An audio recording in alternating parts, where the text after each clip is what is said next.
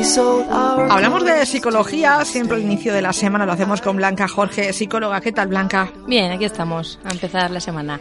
Muy bien, pues eh, ya metidos en este mes de junio, mm. hemos hablado de muchos temas eh, durante la temporada, pero aún nos quedan unos cuantos por los que vamos a estar aquí hablando una media horita más o menos.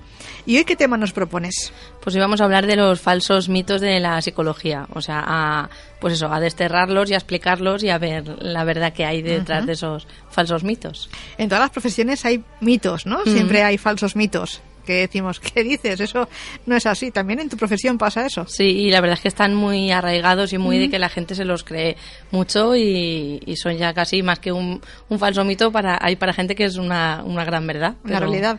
Pues vamos a intentar hoy desvelar esos mitos y vamos, pues lo que tú haces cada día, luchar contra ellos, decir que no, que esto es un error que se dice pero no es verdad. Pues eso vamos a aplicarlo hoy en la sección y como siempre le decimos al oyente dónde está tu consulta. Pues yo estoy aquí en Manises, en la calle Ramón y Cajal número 2. Y si no me encuentran allí, a través de mi página web blancajorge.com o del número de teléfono 600-712-444, pueden contactar conmigo.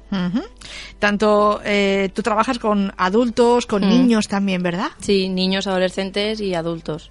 Muy bien, pues para que la gente lo sepa y conozca un poquito más a Blanca. Y hoy hablamos de esos falsos mitos. ¿Por dónde empezamos? Pues vamos a empezar por, por ejemplo, por una cosa que yo oigo bastante, pero incluso en consulta, de que los adultos ya no pueden cambiar. De que, como decir, a lo mejor, pues los niños y los adolescentes sí, porque están en edad de crecer, digamos, pero los adultos, una vez llegan a la etapa adulta, ya es imposible que cambien. Me encantaría ver tu cara en la consulta decir, oh, otra persona que me dice lo mismo, ¿no? Al final te tienes que un poco Yo pongo cara de, cara de póker. no me digáis eso. Como que es la primera vez que lo he escuchado, pero sí que es verdad que, que, a veces lo escuchas tanto que dices, si eso fuese verdad no tenía no tendría razón de ser mi profesión. Claro. Pero la gente puede cambiar a, cualquier edad, como vamos a ver en este primer falso mito. Pero somos así, decimos, yo a esta edad ya, ya no cambio, ¿no? ¿Ya que voy a cambiar? ¿Soy así? Pues no, sí, sí, que, sí que se puede cambiar. Siempre mejor, ¿eh? Lo que siempre intentamos, que la gente cambie mejor, ¿no? Muy bien. aparte de ese, hay más. ¿No? Sí, pero primero pues eso, vamos a explicar un poquito de este, pues eso es lo que decimos, que eso es, verdad que se relaciona con que el aprendizaje y la formación se dan en la juventud, que sí que es verdad porque aprendemos, cuando más aprendemos en nuestra vida es en la etapa de niños y adolescentes, pero en realidad siempre se puede cambiar y siempre se puede aprender, incluso pues eso, incluso antes de morirnos si nos ponemos en plan filosófico y las teorías de la personalidad no se ponen de acuerdo en si la personalidad es estable o va cambiando, pero lo que sí que dicen que es estable es eh, que, se, que durante el primer, los primeros años de vida y es cuando más se forma esa personalidad, pero luego independientemente de eso, cuando vamos siendo mayores por las experiencias que vivimos, por lo que estudiamos o en qué trabajamos o con quién nos relacionamos, pues podemos ir cambiando y progresando. Y no solo se mantiene la capacidad de aprender, sino que también la capacidad de adaptarse a circunstancias que van, que van cambiando. Y las experiencias vitales que vive una persona le hacen verse, pues eso, de una manera diferente en un entorno o en otro. Y podemos cambiar, pues eso, en cualquier etapa de nuestra vida. Eso sí, si estamos dispuestos a ese cambio y si seguimos los pasos adecuados y buscamos la ayuda correspondiente. Y si vamos haciendo ese camino y no lo abandonamos hasta que conseguimos ese cambio que nos hemos propuesto, es posible cambiar. Si nos aferramos a decir, yo lo que tú decías antes, yo no puedo cambiar, con la edad que tengo ya no voy a cambiar, evidentemente no podremos cambiar. Pero si yo estoy convencido de que puedo cambiar y de que puedo ir a mejor y de que quiero, que es fundamental, claro. cualquier edad es buena para, para cambiar y para mejorar en cosas que a lo mejor no estemos haciendo del todo bien o que podamos hacerlas del todo un poco mejor. En su día cuando hablamos de las etapas de la vida, por ejemplo, cuando la gente llega a su periodo de jubilarse, ahí hay un tiempo precioso para aprender cosas que a lo mejor por el trabajo no las ha podido aprender, ¿no? Exacto, ahí hay más tiempo y hay lo que tú dices, a lo mejor algún hobby que tenían abandonado por el por estar trabajando, en ese momento es un buen momento para cogerlo y encima es una etapa difícil el pasar de estar trabajando a no estar trabajando y no muchas veces les sucede que no se sienten útiles entonces a través de cualquier hobby o cualquier actividad que les guste hacer pues pueden volver a sentirse útiles digamos ocupar ese tiempo y aprender. Claro. Porque nunca es tarde para aprender. Incluso lo que pensamos a veces que es malo como por ejemplo una enfermedad nos puede cambiar eh, la vida y ser otras personas diferentes. Por superar, por ejemplo, una enfermedad muy dura, ¿no? Sí, porque muchas veces no valoramos lo que tenemos, la gente que tenemos a, nuestro alrededor o la suerte que tenemos, digamos, hasta que no pasamos a lo mejor por un periodo así difícil y después de un periodo así, una vez superado, sí que podemos ver las cosas de otra manera, nos cambia, digamos, la perspectiva, valoramos más todo lo que tenemos. Pues por eso, eh, esto lo, ya lo tachamos, eso de lo que los adultos ya no pueden cambiar es completamente falso. Exacto. Y sí que se puede cambiar hasta los últimos minutos de nuestra vida. Más eh, falsos mitos. Pues eh, hay otro mito que es los hombres no pueden hacer dos cosas a la vez. Esto es Mm. algo que oímos mucho y, y ya te digo. Pero es que incluso los hombres lo dicen. Sí, sí, incluso ellos lo tienen un poco, un poco aceptado, pero por eso, porque como está tan aceptado, digamos, en la sociedad, pues ellos lo asumen también. Bueno, vamos a hablar de esto. Los hombres no pueden hacer dos cosas a la vez. La capacidad de hacer dos cosas a la vez le llamamos atención dividida y depende de qué, la- de qué dos cosas vamos a hacer. Porque si esas dos actividades no desbordan, digamos, los recursos del cerebro, sí que podremos hacer esas dos cosas a la vez. Pero es más eficaz cuanto más automatizadas están estas dos tareas. Es decir, si yo hago dos cosas que no requieren de mi atención, pues las puedo hacer sin problema y las haré bien. Pero sí que es verdad que si hago dos cosas que eh, digamos, requieren de mi atención las dos cosas, pues probablemente no haré bien ninguna de las dos cosas. Pero eso no le va a pasar a los hombres, sino nos va a pasar también a las mujeres y a todas las personas. Claro. Porque nuestro cerebro no puede tener el 100% de la atención en una actividad porque entonces se lo quitaría a la otra. Entonces, si una cosa es automática, como por ejemplo, pues estamos escuchando algo y a la vez escribiendo, pues ahí sí que a lo mejor depende de qué estemos escuchando y qué estemos escribiendo, lo podemos hacer. Mm. Pues si a lo mejor son dos cosas que de verdad requieren atención, pues no lo pueden hacer ni los hombres, ni las mujeres, ni, ni nadie, porque no haríamos bien ninguna de las dos cosas, digamos. Porque, por ejemplo, cuando estamos conduciendo, estamos haciendo muchas cosas a la vez, pero porque muchos procesos los tenemos ya automatizados de tantas horas de conducción. Pero, por ejemplo, por eso se dice que no se puede utilizar el móvil conduciendo. Porque si utilizamos el móvil ya es algo que requiere mucha atención, no lo podemos compatibilizar con conducir, por ejemplo. Claro. Pero si a lo mejor estamos viendo un programa en la televisión que no nos interesa mucho, pues sí que podemos estar viendo el programa y estar con el móvil, porque digamos que son dos cosas que tampoco requieren mucha atención. Entonces Pero- depende de, de qué tareas. Tú siempre nos recomiendas hacer una cosa, ¿eh? en una cosa, luego hacer otra y así el uno, luego el dos, luego el tres, eso es lo mejor. Pero bueno, si nos, si nos pasa que tenemos que hacer dos cosas, que tanto el hombre como la mujer lo pueden hacer. ¿no? Exacto, depende de qué tareas sean, podremos hacer las dos cosas. Pero lo que tú dices, siempre es mejor una cosa y luego la otra, sobre todo si son cosas que requieren nuestra atención y queremos hacerlas bien y depende de lo que sea, disfrutar de lo que estamos haciendo. Claro que sí. Vamos a por el tercero. Sí, el tercero sería que el, el TDAH no existe, es decir, el trastorno de déficit y atención por hiperactividad no existe. Eso yo lo he oído muchas veces, incluso en, en profesores, en padres, en, Mm. en gente incluso que, que sabe del tema. He oído decir eso, que esa, que esa enfermedad, digamos, no existe. Y es uno de los mitos más, de los falsos mitos más extendidos. Y muchas veces se suele acompañar, pues, de decir, es un invento de las farmacéuticas para vender más medicamentos, o es pato, o sea, patologizar a los niños que son muy movidos. Y sí que es verdad que las farmacéuticas, evidentemente, quieren vender más medicamentos porque es, es su negocio, si no cerrarían. Pero, pues eso, también las gasolineras, por ejemplo, quieren vender más gasolina y no por eso decimos que se inventan que el coche necesita combustible. Es decir, evidentemente, ahí quieren hacer negocio, pero no quiere decir que no sea una enfermedad que, que no existe Mm. porque el TDAH tiene un conjunto de síntomas que, que, o sea, que, que claramente diferencian, digamos, a un niño con TDAH y a un niño movido. O sea, un niño movido pues es lo más normal del mundo. Un niño que, que hace una cosa y cuando acaba de esa, de esa actividad quiere hacer otra, va buscando la atención de los padres o de quien esté cerca. Pero un niño con TDAH tiene pues esos síntomas que le, de- de- que le generan un malestar e incluso le deterioran pues en, en el colegio, le deteriora la relación con los compañeros, con los padres. O sea, es algo más que ser un niño que ser un niño movido. Y sí que es verdad que vale la pena ayudarles porque va a aliviar esos, esos síntomas y ese malestar que les genera. Y sí que es cierto que últimamente podemos hablar de que hay una sobrediagnosticación, entre comillas, que, no, que no- creo que esa palabra no, no existe, de esta enfermedad, pero porque sí que es verdad que los médicos en algunos casos, eh, cuando ven a un niño un poco movido o los padres les describen el comportamiento del niño, rápidamente les diagnostican con TDAH, sin a lo mejor decirles que tienen que ir a un psicólogo y a un neurólogo para acabar ese diagnóstico, directamente se lo diagnostican. Pero eso no quita que sea una enfermedad que existe y que hay muchos niños que, que la sufren y que les trae muchas consecuencias tanto en el colegio como cuando luego son adultos, como Claro. con los padres. Entonces, es una enfermedad que existe, pero que sí que es verdad que tenemos que ir con un poco de cuidado porque en cuanto pues eso, un médico, un pediatra o un padre describe un comportamiento de, de ser un niño normal o un niño movido, enseguida se le pone esa etiqueta cuando a lo mejor hay que evaluar un poco más. Estar en manos de profesionales y de Exacto. dejarnos nuestros, eh, no sé, nuestras frases que hoy decimos que no son Exacto. ciertas. ¿no? Muy bien, eso sí hablamos del TDAH, ¿no? TD- TDAH. Y vamos con esto también es curioso, ¿no? Esto también lo suelen decir. Antes hablábamos de los hombres, hablamos ahora de las mujeres. ¿Qué, qué decimos de ellas? Sería, las mujeres son más inteligentes que los hombres. Eh, a ver, esto lo podemos coger con pinzas, porque la inteligencia es algo muy difícil de medir, incluso muchas veces es difícil de definir. Y el modelo que más se suele utilizar para medir la inteligencia es el cociente intelectual, que tiene en cuenta dos inteligencias, la inteligencia verbal y la inteligencia perceptivo-manipulativa. Y más o menos, más o menos la media en los hombres es de 100 y en las mujeres también. Lo que sí que es verdad es que existen diferencias en aptitudes específicas, es decir, en cosas en concreto que, las, o sea, que los hombres o las mujeres saben hacer. Por ejemplo, los hombres eh, son superiores en habilidades matemáticas y en capacidad visoespacial, digamos, en ver más allá en el espacio, o sea, de tener una visión más, más amplia del espacio. Lo visualizan también todo. ¿eh? Exacto. Eh, esto, yo eso lo noto. con mi pareja. Quiero poner esto aquí, lo visualizan. Los hombres ven eh, el, comedor pintado y arreglado y tú dices, espérate que no lo visualizo. Eso es verdad, ¿eh? Y las mujeres, en cambio, superan a los hombres en fluidez verbal y en tareas que requieren... Claro que sí. y en tareas que requieren precisión manual, es decir, en, en trabajos más, más finos, mm, digamos.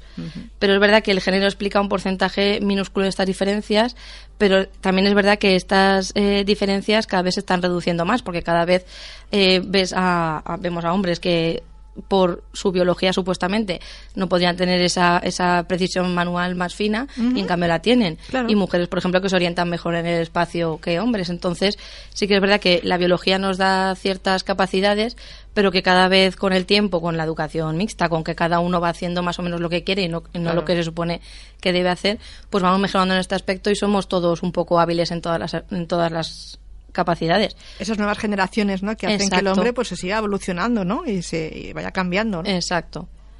Cuando digo hombre me refiero a la, especie humana, especie humana. Es que ya es un poco difícil a veces hablar.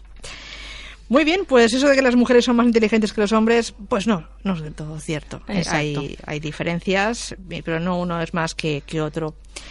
Los sueños, ¿eh? Hay gente que le encanta el mundo de los sueños. Háblame mm. sobre ellos. Otro falso mito diríamos que sería que los sueños son avisos de acontecimientos futuros. Es decir, yo sueño algo y al día siguiente o a los dos días cuando sueño va a pasar eso. Eso sería otro falso mito. Eh, diríamos que eh, esto lo hemos visto mucho en el cine, eso sí que es verdad, y en series, que pues eso, alguien dice, he soñado que mi hermana va a morir en un accidente de tráfico y cómo puedo avisar sin que se asuste, o sea, como que la gente se lo acaba de, se lo cree que va a pasar, pero no podemos eh, avisar a nadie sin asustarle ni avisarle tampoco serviría de nada porque eh, no hay ninguna relación entre un sueño y un evento del futuro, porque los sueños son el trabajo que hace el cerebro cuando estamos durmiendo, el cerebro lo que hace nunca para, o sea, el cerebro y el corazón son los órganos que nunca descansan, ni aunque sea de noche, ni aunque nosotros, Afortunadamente. Exactamente, ni aunque nosotros estemos durmiendo, el cerebro va a seguir trabajando. ¿Y qué hace? Incorporar las experiencias que hemos, que hemos vivido en ese día a la memoria y las va encajando con lo que ya tenemos previamente, es decir, y ya se va formando pues la memoria a largo plazo, la memoria a corto plazo, según la importancia que le demos, según las veces que lo vayamos recuperando. Y en un sueño se mezclan aspectos eh, de tres fuentes: el presente, el pasado reciente y el pasado remoto, pero no el futuro, porque no lo hemos vivido aún. Entonces no se puede recordar ni ver, o sea, el cerebro no puede por la noche almacenar algo que no ha vivido aún. Mm. Entonces trabaja con lo que ya ha vivido, pues con lo que ha vivido en ese día, con lo que ha vivido, digamos, en el pasado más reciente, que sería, pues a lo mejor los días anteriores o esa semana, y con el pasado más remoto, que sería, pues meses anteriores o años atrás. Pero digamos que hace un combo de todo eso, pero porque ya lo ha vivido y lo va encajando donde va tocando, pero algo que no ha vivido, que es el futuro, no, no lo puede barajar. Además, un futuro malo. ¿eh? Sí, no, además, sí, suele ser cosas así. Se sueñan cosas malas. Puede soñar cosas más bonitas, pero no. Pero sí que es verdad que nosotros podemos soñar a lo mejor algo y que luego, al cabo del tiempo, por lo que sea, sucede, pero eso es, digamos, casualidad. Y claro, le prestamos atención porque vemos que se ha cumplido. Si a lo mejor no se cumple, pasa como otro sueño más de los muchos que pues tenemos. Pero no tenemos que, prestar atención ni pensar que son predicciones del futuro. Es un sueño que tendrá un significado, me imagino, o que son a lo mejor nuestros miedos, nuestras preocupaciones, quizá. Sí, muchas veces también, pues a lo mejor lo que hemos visto, lo que hemos oído, porque es fácil que a lo mejor nos cuenten algo y luego a lo mejor soñemos que eso nos pasa a nosotros o a algún ser querido. o muchas veces también que pensemos que no nos estamos enterando de, o sea, a lo mejor yo estoy teniendo una conversación con alguien y alguien al lado está teniendo una conversación con otra persona y mi cerebro también la está escuchando esa otra conversación, aunque yo no esté atento del todo. Entonces todo eso lo va incorporando. Y por la noche hace ahí su remix y puede ser que soñemos con algo que hemos oído conscientes o inconscientemente. Si alguien quiere preguntarle a Blanca alguna duda que tenga, pues tenemos un teléfono mm. abierto, vamos a recordarlo, el 96-153-1634, que nos pregunten o nos planteen temas en un futuro, si quieren que hablemos de algún tema, pues que nos lo planteen y gustosamente Blanca lo tratará en las próximas secciones. Un amigo es el mejor psicólogo. ¿Cuántas veces has escuchado tú esa frase? Demasiadas. y eso que tú eres psicóloga. Pero lo he oído demasiadas veces. Pero un amigo es un amigo y tiene que ser un amigo, porque también eh, es, eh, su papel es ese, ser amigo, ni ser más ni menos, digamos. Y es cierto que un amigo muchas veces puede hacer eh, cosas por una persona que un psicólogo no puede hacer, porque un psicólogo, digamos, que al ser un profesional, pues a lo mejor no va a estar disponible las 24 horas del día como un amigo sí que puede estar pero podemos tener un amigo al lado que nos escuche durante un mal o un buen momento y que nos aconseje según las cosas que le hayan pasado a él y su visión de las cosas y a veces nos puede aconsejar también pues eso por el sentido común y, por lo que él cree que puede ser o ella. En cambio el trabajo que hace un psicólogo con un paciente es algo más, más técnico, no es simplemente de escuchar, digamos. Se escucha pero de manera más, más profesional y muchas veces se está atento tanto a lo que dice la persona como a lo que no dice es decir, a su lenguaje no verbal, o sea, también cómo se expresa con su cuerpo. Y les escucha de, de una manera diferente a un, a un, amigo, también viendo qué pensamientos puede haber detrás, qué, qué experiencias puede haber detrás de eso que les está contando. Y todo esto lo coge y lo ordena, digamos, hasta ver hacia dónde, hacia dónde quiere llegar o hacia qué problema quiere solucionar la persona. Y digamos, pues eso, que un psicólogo es un profesional de la conducta humana que con las herramientas que nos va a dar y con las que vamos a aprender a lo largo de la terapia nos va a ayudar no solo a solucionar ese problema puntual, sino a mejorar ya, digamos, en el resto de nuestra vida. O también conseguir sacar una, versión, una mejor versión de nosotros mismos y cuidarnos y querernos. Y en resumen, digamos, pues eso, que un amigo y un psicólogo, los dos son útiles, pero cada uno hace una, una función. Nos ayudan de forma diferente, ¿no? Exacto. Muy bien. El cerebro. Yo sí que he escuchado muchas veces que tenemos una gran capacidad en el cerebro, pero que solamente gastamos del cerebro un 10%. Eso es mentira también. ¿También? bueno, bueno, bueno. Hoy no sé si me estaré haciendo muchos amigos o enemigos. Pocos, pocos Pero eso es, es, una teoría que es verdad que se ha defendido hace años, pero que se ha demostrado que es, que es mentira.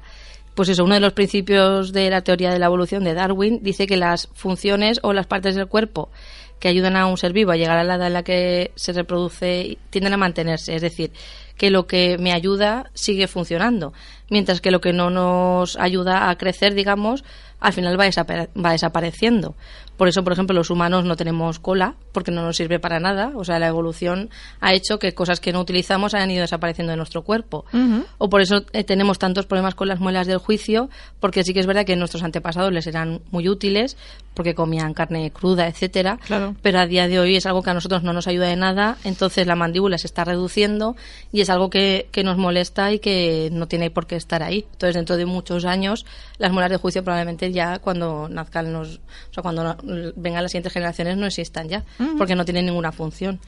Entonces, eso, mantener cada parte del cuerpo tiene costes y digamos, pues eso, que, que tener un órgano tan exigente como el cerebro no se puede entender que solo use el, 10%. O sea, sería un gasto innecesario utilizar solo el 10% del cerebro y que el otro 90% se desperdicie. Entonces el cerebro lo usamos al 100% y hay muchos estudios que han demostrado esto porque es eso, tener un músculo tan potente, digamos, o un órgano tan potente y solo utilizar una pequeña parte no tendría sentido. Se han hecho películas, ¿eh? Sobre esto, diciendo si el cerebro lo utilizáramos al 100%, seremos, bueno, seríamos unas máquinas. Pero también nos han mentido las películas. Sí. bueno, pues que sepamos que sí que se usa el 100% y que sí que es verdad que hay gente que lo usa más. Eso, claro, o sea, que, que, tengamos la capacidad de utilizarlo, pero luego ya cada uno elija, elija si utilizarlo o no, ya es otra cosa. Vale, vale. Pero ahí está, ahí está a pleno rendimiento todos los días. Eh, eso de la hipnosis, ¿eh? ¿A quién no le gustaría que le hicieran hipnosis? No sé, hay gente que le da miedo. Mm. Hablamos de ella, de la hipnosis. Sí, otro falso mito sería que la hipnosis te controla la mente. A ver, la hipnosis trabaja con sugerencias y con recuerdos que a lo mejor tenemos en el cerebro y los tenemos bloqueados, pero en realidad la persona que está en un estado hipnótico experimenta una mejora en la concentración y digamos que logra focalizarse en algo en concreto. Y el paciente en todo momento es consciente de lo que está haciendo y dónde, y dónde está. Digamos que es un como un estado de relajación muy, muy profundo, pero somos conscientes en todo momento de dónde estamos y, y qué estamos haciendo. Y en cualquier caso el terapeuta no tiene control sobre la voluntad del sujeto y él tiene en todo momento la capacidad de su atención de, saber dónde está y simplemente es como que está más relajado de la cuenta, más sugestionado y en un estado muy profundo. Pero en el momento en que en esa persona quisiese salir, digamos, de ese estado de hipnosis, sería tan simple como que se espabilase un poco y, y, y siguiese con lo que estaba haciendo, pero no es que nos quedamos o sea, no nos manipula quien nos está realizando la hipnosis, ni ah. perdemos el control, ni nada por el estilo. Lo que vemos en la tele cuando hacen estos números de hipnosis, eso es mentira. Bueno, ahí, por ejemplo, con un programa que hubo hace poco, creo que era en Antena 3, incluso varios colegios de psicólogos, varias escuelas de hipnosis se quejaron porque hay mucha, claro, mucho show en, ese momento. Y sí que es verdad que una persona que está hipnotizada eh, lo que hace es, pues eso, tener más capacidad de controlar sus pensamientos, sus, a lo mejor sus recuerdos que a lo mejor en el día a día no quiere, no quiere desbloquear, digamos, pero es consciente de todo lo que está haciendo y si alguien le dice ponte a hacer la gallina, probablemente le dirá que no lo va a hacer. es simplemente pues eso, analizar todo un poco más despacio y más de una manera más profunda, pero no, eso ya es show de la televisión. Que nos quede claro. Hmm. La hipnosis no nos controla la mente como nos enseñan a veces en algunos programas de televisión o en algunas películas también, ¿no? Hmm. Eh, los psicólogos, hay gente que no cree en vosotros, ¿eso es verdad? Sí, o sea, y además la frase es, no creo en los psicólogos. ¿Ni en Argentina tampoco? ¿Lo dicen en Argentina? Allí no, no, no, allí no, allí no, no, no, allí no. Pero es eso, a pesar de que hay, pues eso, eh, hay gente que afirma que no cree en nosotros, lo cierto es que no se trata una cuestión de creencias. O sea, los psicólogos existimos. No, no, tú puedes no creer en vírgenes o en santos porque no los ves, digamos, pero vamos, a los psicólogos se nos ve. Y un psicólogo, digamos que es eso, que es un profesional que se ha formado a, pues eso, a través de la licenciatura de psicología y que la psicología es una rama de la ciencia que estudia el comportamiento humano y el aprendizaje o las emociones y se encuentra dentro del ámbito de las ciencias de la salud. Es decir, no estamos hablando de algo que, que no tiene ninguna validez. Y como tal, pues eso utiliza el método científico para avanzar en la comprensión y el estudio del comportamiento. Es decir, se basa en un método científico, es decir, todas las técnicas y todas las terapias que se utilizan en, en, psicología han estado respaldadas por estudios, por la ciencia y han dicho que son eficaces o que no, o si son eficaces a corto plazo o a largo plazo, pero el caso es que son cosas que están demostradas que, que funcionan. Entonces no podemos decir no creo en los psicólogos. O sea, podemos decir a lo mejor, pues yo no, no voy a ir al psicólogo o no creo que le necesite, o, pero no creer en los psicólogos es un poco muy... Muy arriesgado decir esa frase, ¿no? Porque estás negando una profesión, unos estudios, Exactamente. una parte de la ciencia, con lo cual esta frase ya la quitamos directamente. Vamos a por la décima. Sí, el tiempo todo lo cura. ¿Eso no es verdad? Sí, no. ayuda, Sí, ayuda, pero sí que es verdad que muchas veces el paso del tiempo sí que es verdad que nos va a ayudar a ver las cosas de otra perspectiva, porque muchas veces no estamos en el mismo momento y a, lo largo del tiempo cambiamos nuestra perspectiva de las cosas pero el tiempo por sí solo no tiene propiedades terapéuticas y no nos va a ayudar a solucionar, pues a lo mejor no nos va a ayudar a cambiar de actitud o a cambiar o a aprender habilidades que no tenemos. O por ejemplo si tenemos un problema de pareja a lo mejor no se va a solucionar si no aprendemos a dialogar, o sea, lo que va a pasar es que a lo mejor se cronifique ese problema en el tiempo y cada vez se, se haga más grande y cada vez afecte a más cosas. Entonces sí que es verdad que el tiempo nos da una diferente perspectiva y también muchas veces hace que se calmen un poco las cosas, pues a lo mejor si yo estoy muy, muy alterado, muy irascible, pues a lo mejor consigo tranquilizarme un poco, pero si se trata, por ejemplo, pues de aprender habilidades o de cambiar eh, ciertas conductas que no sé hacer o de gestionar las emociones, pues el tiempo no, nos va, o sea, nos va a ayudar en el aspecto de que las cosas se van a ir calmando, pero no nos va a hacer aprender, claro, nada. ¿No? Que no va a curar, es decir, si hemos tenido un problema con alguien, el tiempo va a pasar evidentemente, pero eso no va a hacer que el tiempo pase y que la situación se arregle, diríamos. Exacto, muchas veces lo que pasa es eso, que a lo mejor si yo he tenido, por ejemplo, lo que tú has dicho, un problema con alguien y pasa el tiempo y no se soluciona ese problema, pues cada vez me va a afectar a mí y a otra persona e incluso a lo mejor se crean más problemas.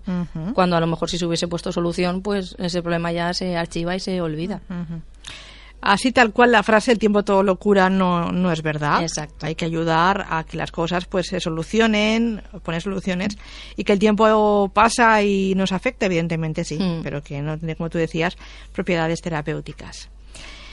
Vamos, este ya es el último que vamos a decir. Ah, no, nos quedan dos, nos quedan dos. el 11 y el 12. El penúltimo. Venga, vamos por el penúltimo. Eh, los psicofármacos, donde, entrarían ansiolíticos, antidepresivos, etcétera, son el único tratamiento eficaz para los problemas emocionales. Yo he oído a mucha gente pues decir eso de eh, yo con pues eso, con ansiolíticos o con antidepresivos es la única manera de solucionar mis problemas de emociones o de conducta. ¿Vale? Esto tampoco sería tampoco sería cierto.